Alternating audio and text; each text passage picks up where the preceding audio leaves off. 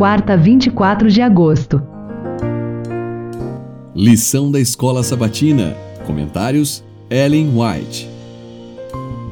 Tema do trimestre: Provados pelo fogo. Lição 9. Tema: Uma vida de louvor. Testemunho que convence. O carcereiro tinha ouvido extasiado as orações e os cânticos dos apóstolos prisioneiros. Quando foram encarcerados, ele tinha visto suas feridas inchadas e sangrentas e ele mesmo havia decidido colocar seus pés no tronco. Tinha esperado ouvir gritos de dor e palavras ofensivas, mas em vez disso, ouviu cânticos de louvor.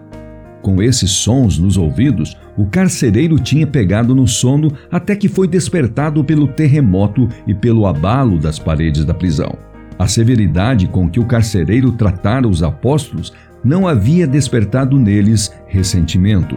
Paulo e Silas tinham o espírito de Cristo e não o de vingança. No coração deles, repleto do amor do Salvador, não havia lugar para a maldade contra seus perseguidores uma santificadora influência se alastrou entre os prisioneiros e a mente de todos foi aberta às verdades apresentadas pelos apóstolos.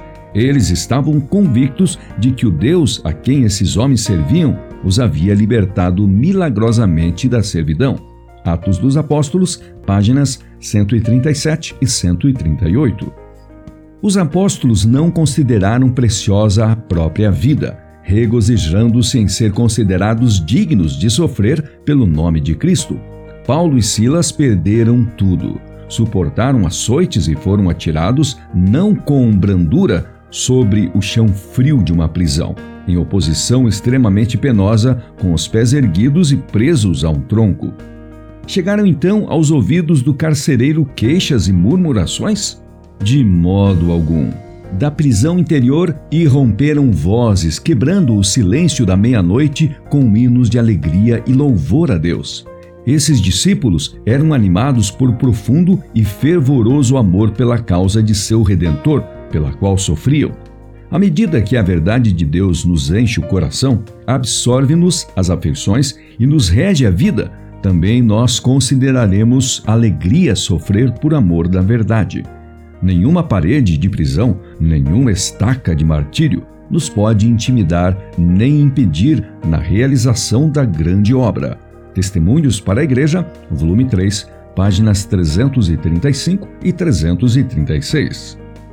Toda pessoa está circundada de uma atmosfera própria, que pode estar carregada do poder vivificante da fé, do ânimo e da esperança e perfumada com a fragrância do amor pela atmosfera que nos envolve, toda pessoa com quem nos comunicamos é consciente ou inconscientemente afetada.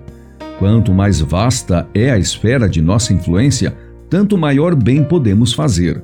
Quando aqueles que professam servir a Deus seguirem o exemplo de Cristo, praticando na vida diária os princípios da lei, quando todos os seus atos testemunharem de que amam a Deus sobre todas as coisas e ao próximo como a si mesmos, então a igreja terá o poder de abalar o mundo.